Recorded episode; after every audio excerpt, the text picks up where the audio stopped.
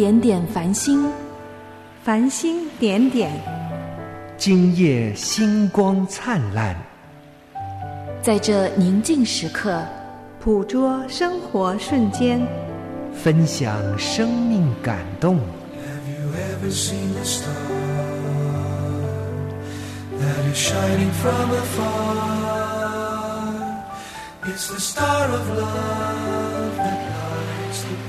零点繁星，让我们与您零距离互动。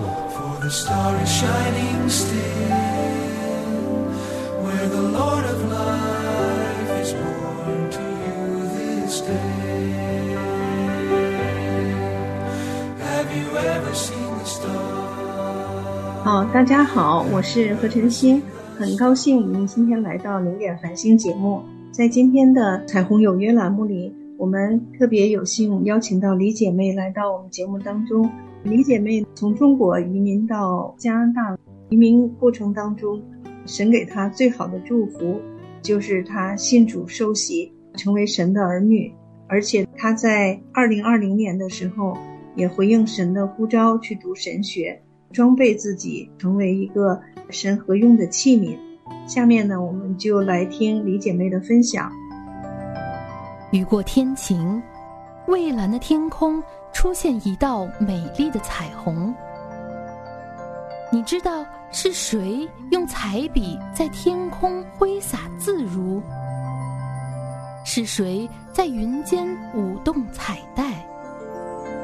彩虹有约，与您分享生命的感动。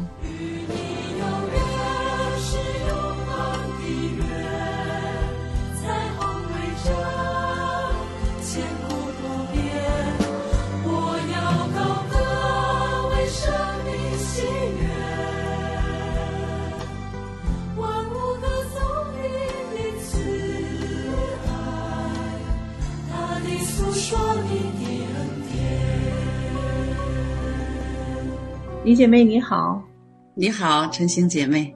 李姐妹，别人移民到加拿大来，都是想给自己的后代找一个更好、舒适、安逸的地方。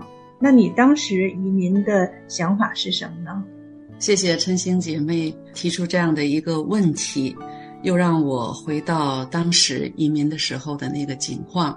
是，当时的确有很多的人，好像就是为了孩子的。后一生的幸福、学业呀、工作呀等等来到，但是在我们的这个家庭，我移民的时候好像没有想太多的这方面的问题。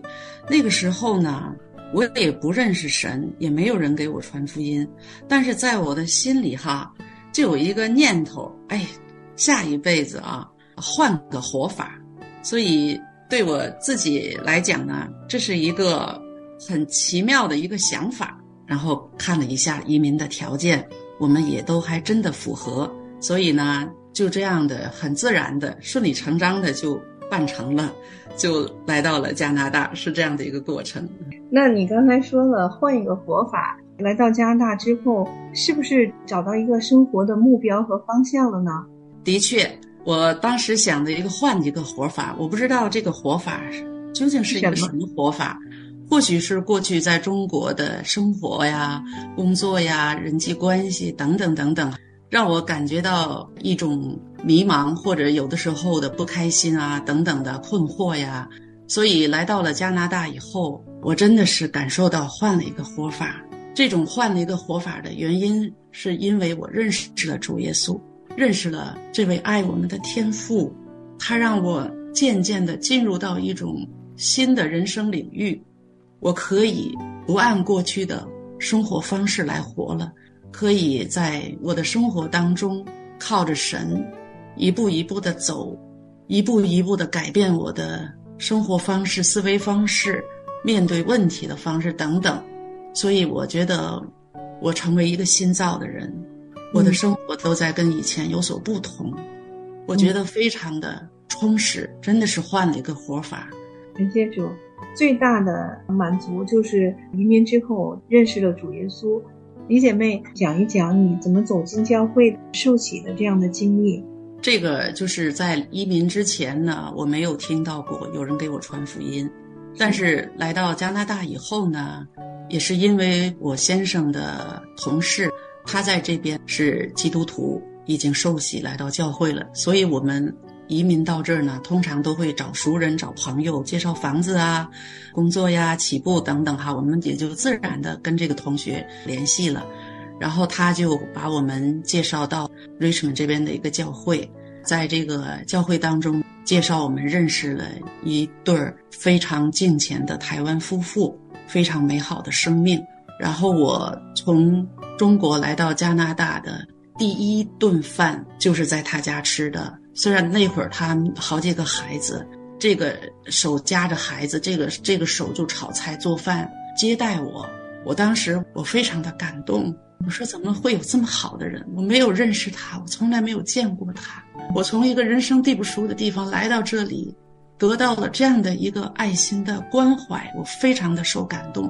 后来呢，他们就介绍我到教会的查经小组学习圣经哈。我那会儿对圣经一点不了解，我就跟着他们一起参加。当中呢，他们也给我传福音。然后我也深深的被他们这种爱的行动所感动，我就跟着他们在二零零四年的年底，我就决志信主，到二零零五年的一月九号，经过教会的一些真理班的学习，跟我先生我们俩一起受洗，一起归入到主的身体当中，哈，归入到教会的大家庭，就是这样的一个简单的过程。感谢神。听到你刚才讲的这分享，还泪流满面，让我心里面也是非常感动。李姐妹受洗完之后，你是不是就马上开始在教会服侍呢？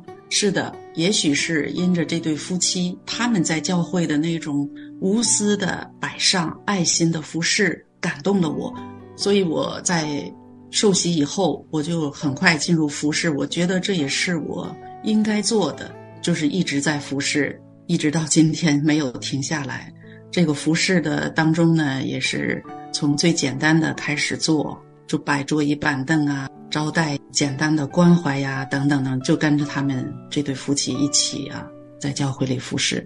你在教会服侍了那么多年，有什么样的感动来回应神的呼召，就开始有这样的想法去读神学的？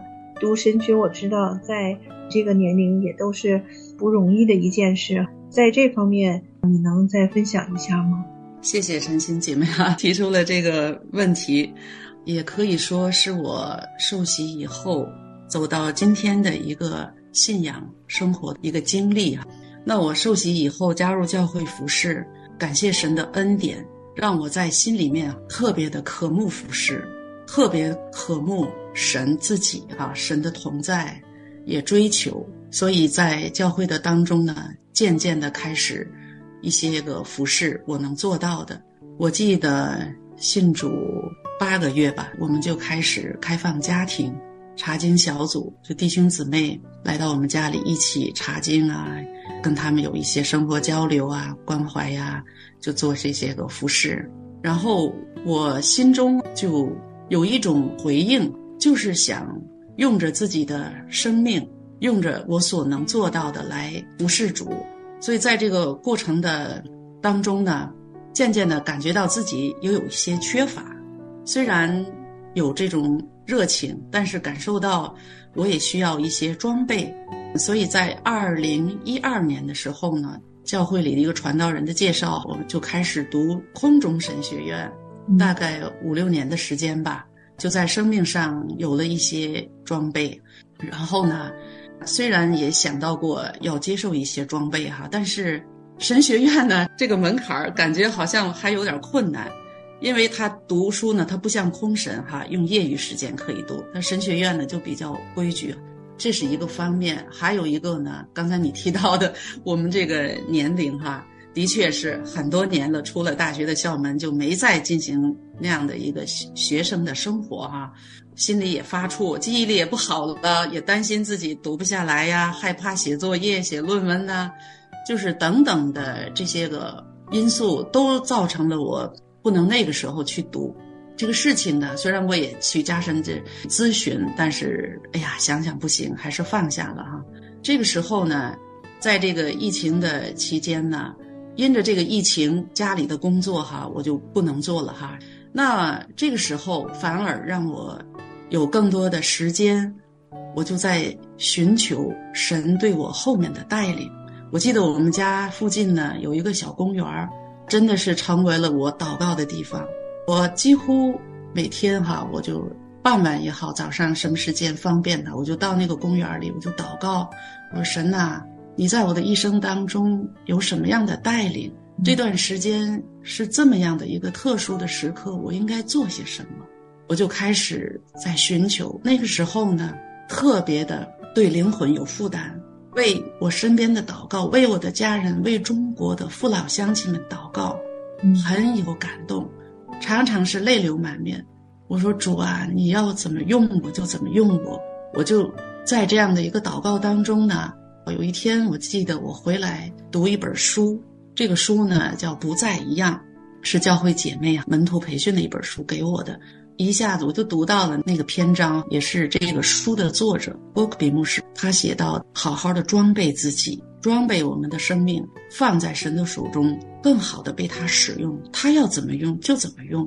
哎呀，这个话哈，当时就让我停留了一下。我就在想，是不是我需要装备？我就想到前几年，我想读神学，就害怕了嘛。几个因素让我就害怕了。这个时候呢，我在查验我的内心，我就感觉到，哎，这个惧怕没有了，就很自然、很轻松了。我就把这个想法给我的先生跟我的女儿来讲，他们也都是受洗归主的基督徒哈。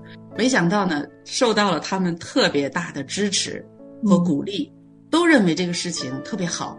然后我就把这个想法也跟我的教会的牧师哈，教会的一些比较成熟的基督徒哈，也也讲，他们也都觉得挺好，认同。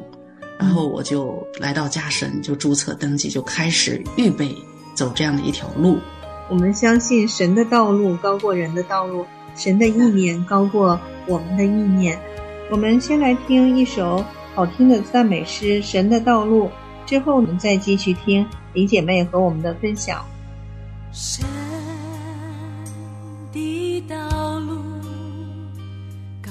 过人。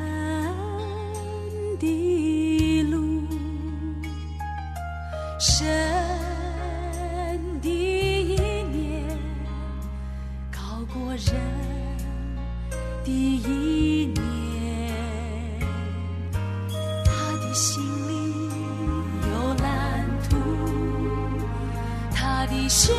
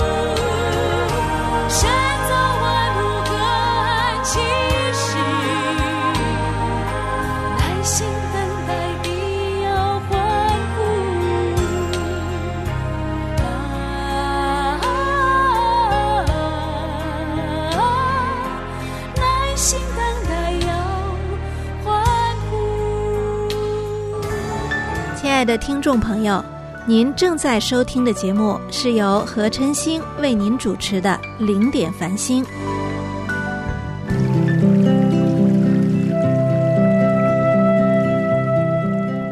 扬帆起航，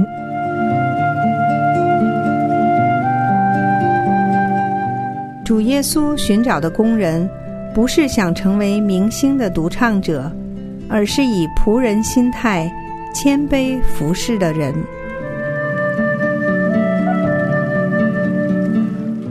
格林多前书十二章二十一节，眼不能对手说，我用不着你。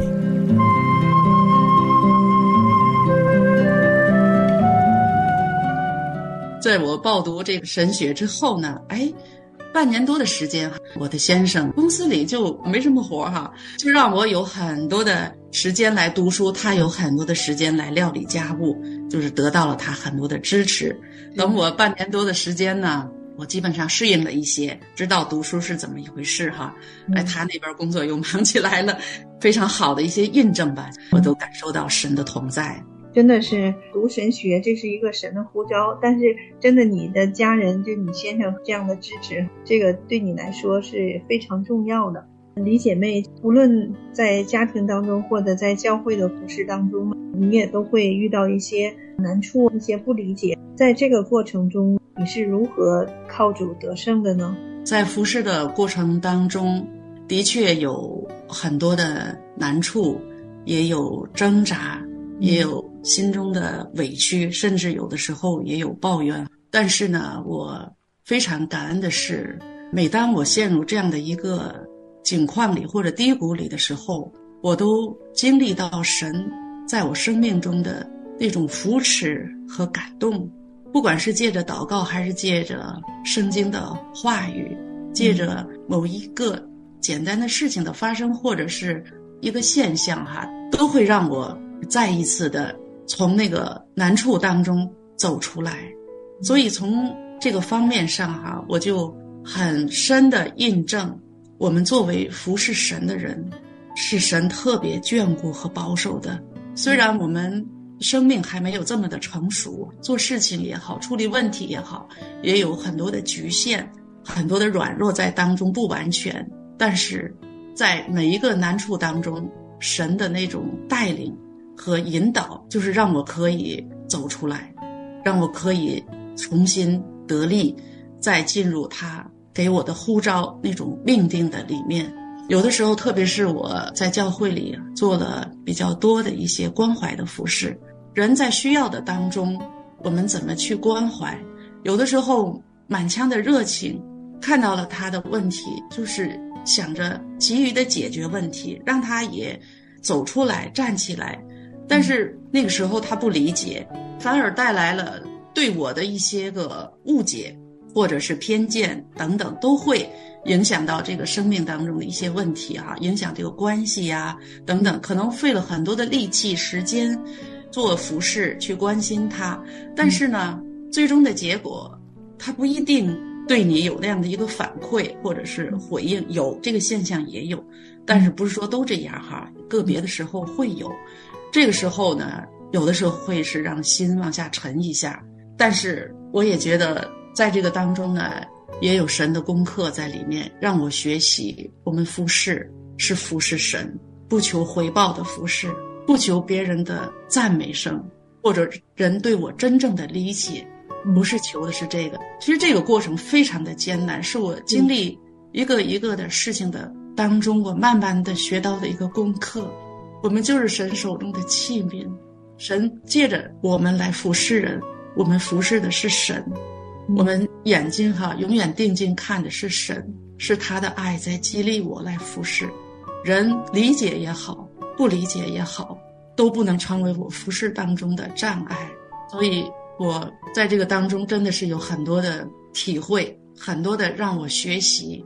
我们是服侍主，我们是荣耀神，不是荣耀我们自己，不是把人通过服饰带到我的面前来，对我有如何的感恩回报都不是，而是对神。所以，这也是一个非常大的一个功课。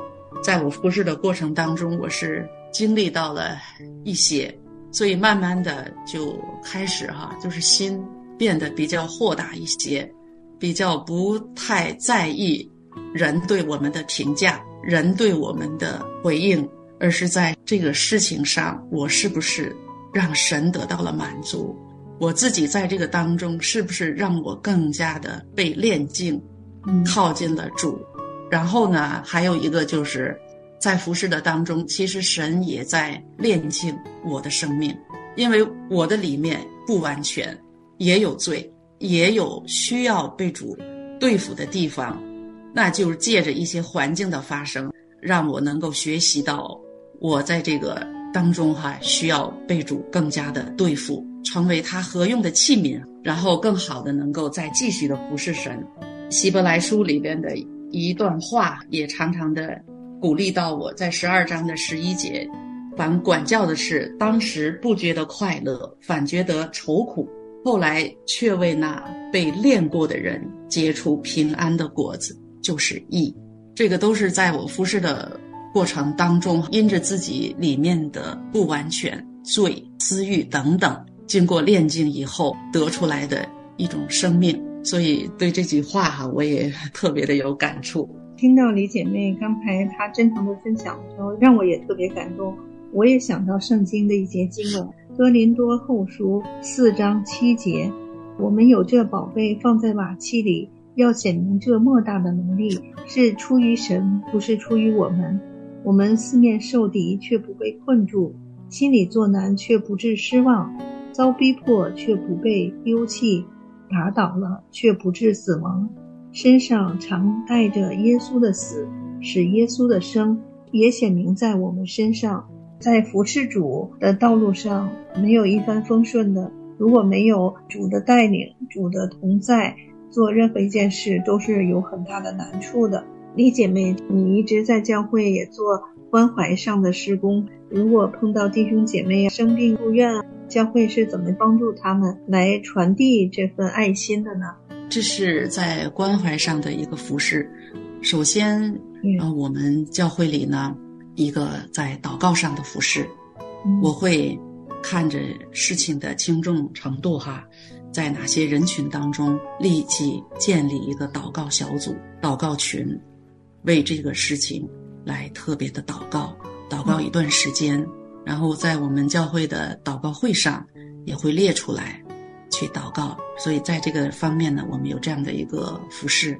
然后具体上呢，去医院探访，陪伴着这个病人呐，还有陪伴他的家人，也包括都用着不同恩赐的弟兄姊妹做这些服饰。有的会陪着他读圣经，陪着他祷告。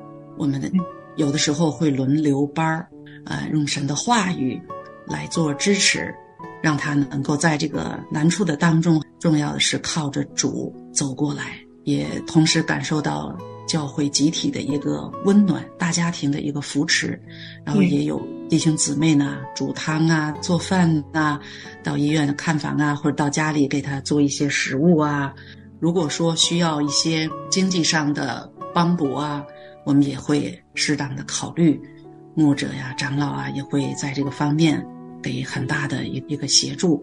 总之哈，就是无论弟兄姊妹遇到了一个危难、紧急的还是普通的，也是让这个事情教会的层面上靠着神走过来，感受到教会的爱，同时也盼望着他们能够在难处当中经历到神的一个作为，更深的来认识神。其实李姐妹说起来很容易啊，但是这里面呢，真的就是事无巨细的去安排、去祷告，然后煮汤做饭，这些都是家常便饭的。其实 也不容易啊，呃，真的挺不容易的。这我也能想象得到。李姐妹在圣经哪一节经文对你有很大的启发或者鼓励和帮助呢？圣经当中。我最喜欢的一节经文啊，就是在诗篇的第三十二篇八节。我要教导你，指示你当行的路。我要定睛在你身上，劝诫你。李姐妹，哪一首赞美诗特别打动你？你愿意来跟我们分享一下吗？我真的是非常的喜欢唱歌，我就是一下子哈想到有一首诗歌叫《一生一世》，特别的。感动我这首诗歌，在我很多人生的迷茫的当中，我不确定，我怀疑，或者我不知道后面怎么样，软弱的当中，这个诗歌会鼓励到我，我仍要寻求他，我仍需要在神的殿中来寻求他，来瞻仰他的荣美。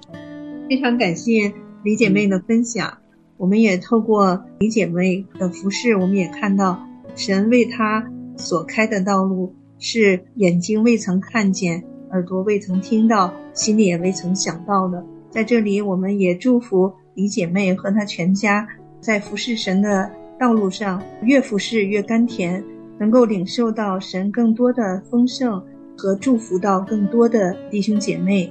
感谢赞美神，亲爱的听众朋友们，感谢您收听零点繁星节目，我们下次再会，愿神赐福您。下面呢，我们就来请李姐妹来跟我们演唱这首赞美诗《一生一世》。耶和华是我的亮光，耶和华是我的拯救，耶和华是我性命的保障。我还惧谁呢？耶和华是我的盾牌，耶和华是我的高台，耶和华是。我性命的保障，我还惧谁呢？有一件事，我曾寻求，我仍要寻求，就是一生一世。住在耶和华的殿中，瞻仰他荣美。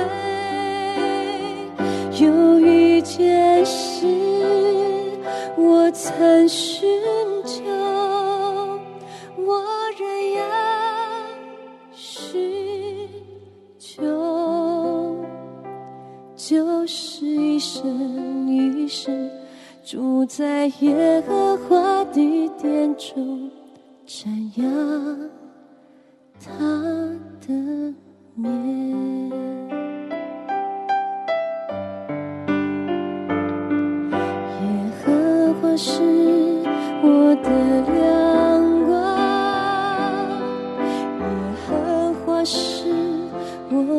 我的拯救，耶和华是。我生命的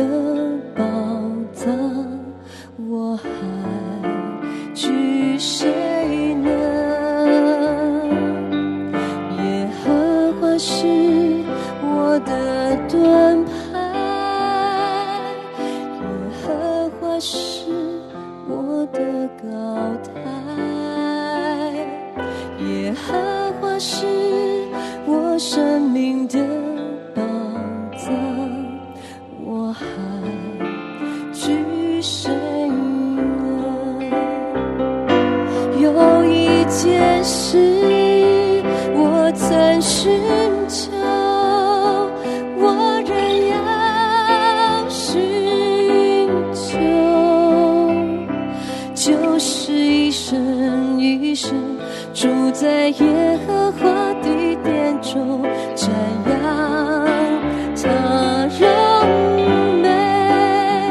有一件事，我曾寻求，我仍要寻求，就是一生一世住在耶和华的